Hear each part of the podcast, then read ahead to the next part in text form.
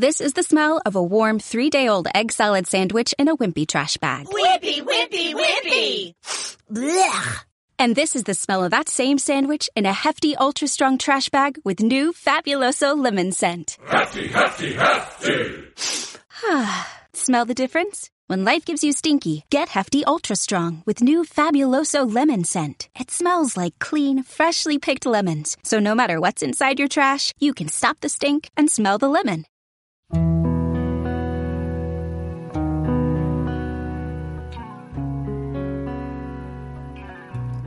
Y bienvenidos a un nuevo podcast de Desván Desastre.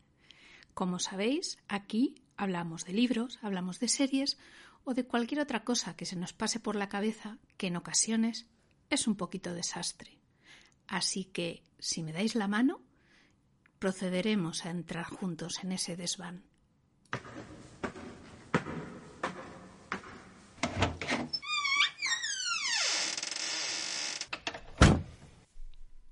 Hola y bienvenidos a este nuevo episodio de Desván Desastre. En esta ocasión vamos a hablar del segundo libro de la trilogía irlandesa de la autora estadounidense Nora Roberts, como continuación del episodio anterior publicado en el programa de podcast, cuyo título es Lágrimas de la Luna. Tal y como os adelanté, si habéis escuchado el episodio anterior y si no, es el momento de hacerlo, de los tres libros que tiene la trilogía, este personalmente es el que más me ha gustado porque rompe con los estereotipos que se tiene dentro de la novela romántica, aunque tengan sesgos de fantasía o de suspense, de que siempre la chica es la desvalida, la pobrecita, ay fíjate que la tienen que salvar. En este caso, creedme, no es así. Estamos ante una protagonista de armas tomar. En este caso, yo cuando leí el libro, que la verdad, después de haber leído el primer libro, estuve esperando con bastantes ganas que saliera este, hace ya, pues no sé, aproximadamente 13 años, 14, al igual que el primero, lo compré en ese formato a medio caballo entre libro de bolsillo y tapa grande porque, bueno, me gusta tener las colecciones de la misma editorial y la misma y el mismo formato, aunque ahora mismo no lo tenga expuesto en ninguna, en ninguna librería. Y recuerdo que tenía algo menos de páginas que el primer libro, así que he vuelto a recurrir a San Google y San Google me dice que la edición de 2016 de este libro tiene 392 páginas. Si ya os comenté que el primer libro se lee muy rápido, a mí este segundo libro se me pasó volando y con la lagrimilla en el ojo, pero no de pena, sino de las carcajadas de risa que me eché durante toda la lectura. Así que si os parece bien, procedemos a leer la sinopsis del libro. Sean Gallagher, un escritor de canciones de gran talento, pasa los días absorto en sus sueños sin prestar atención ni a las mujeres ni abrirse camino en la vida. Él asegura estar satisfecho, pero su música cuenta una historia diferente, una historia de soledad y añoranza. Nadie entiende por qué Sean no saca partido de su don, especialmente Brenna O'Toole, que lleva años enamorada de él. Solo cuando Sean sucumba a los misterios de la magia conseguirá cumplir su destino como músico y como hombre. Como podéis ver, en este libro pasa lo mismo que os comentaba en el episodio anterior. La sinopsis deja mucho que desear. Iba a decir otras palabras, pero mejor me las callo. Es lo que os decía, si yo voy a cualquier librería y leo una sinopsis así, no se me pasa por la cabeza comprar el libro, porque creo que no me va a gustar. Y sin embargo, he de decir que en este caso el libro es francamente bueno, porque le añade un toque de humor que no tiene el primer libro de la trilogía y que hace que la lectura sea muchísimo más amena. Tenemos a Sean. Sean es el hermano mediano o el del medio de los Gallagher y es el cocinero del pub y por lo visto cocina muy bien. Yo creo que a ese chico, después de leer las tres novelas, alguien le tendría que dar una estrella Michelin o dos. Y a su vez, aparte de cantar, compone música. Le gusta componer música, pero no se la enseña a nadie. Compone para él. Y es muy despistado. Se puede ver a lo largo del libro que está en la cocina y él mientras está cocinando está pensando en música. Entonces es como si el resto del mundo realmente se la trajera al pairo.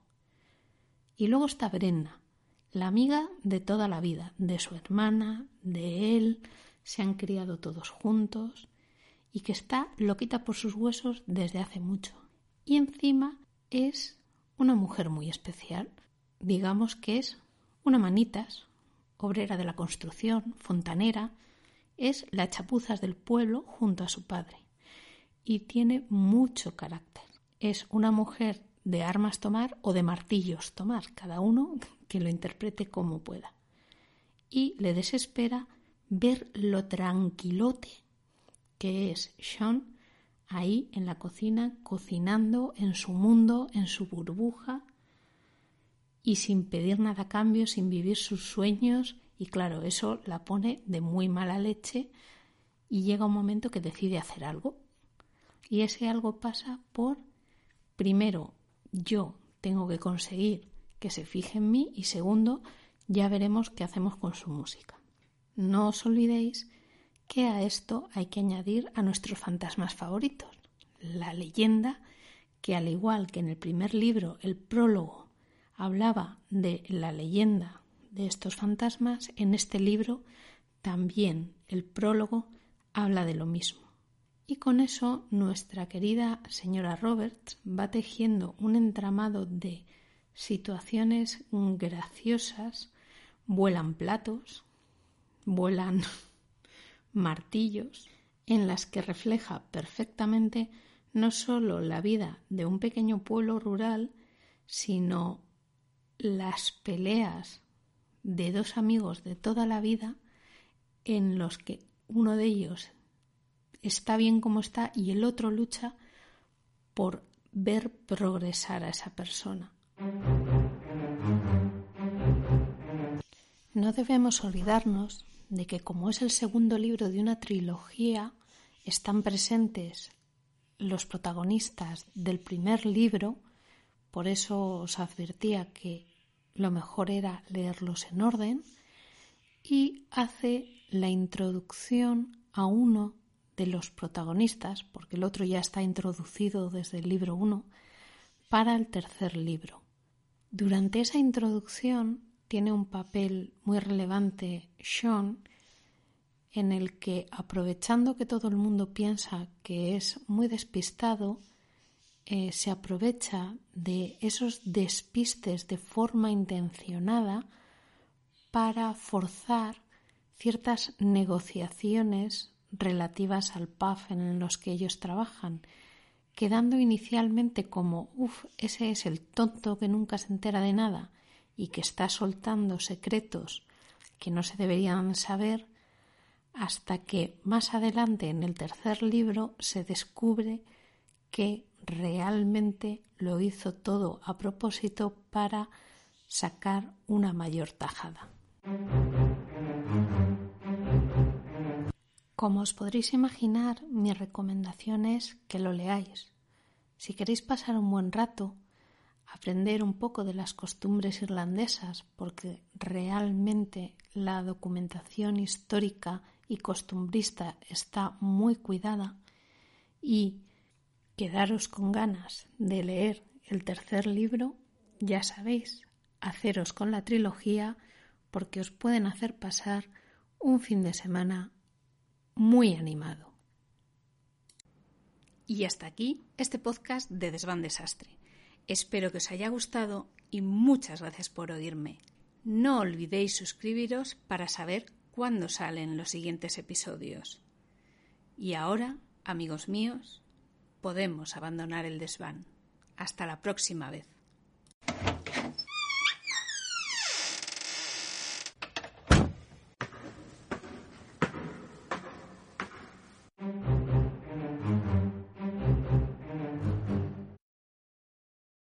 This episode is made possible by PwC. When unprecedented times are all the time, it's time to start walking the talk. Leaders like you turn to PwC to see and stay ahead. Upskill your workforce, use intelligent automation, and transform big ideas into breakthrough outcomes. Explore the human-led tech-powered solutions that help you thrive. It's all part of the new equation. Learn more at thenewequation.com.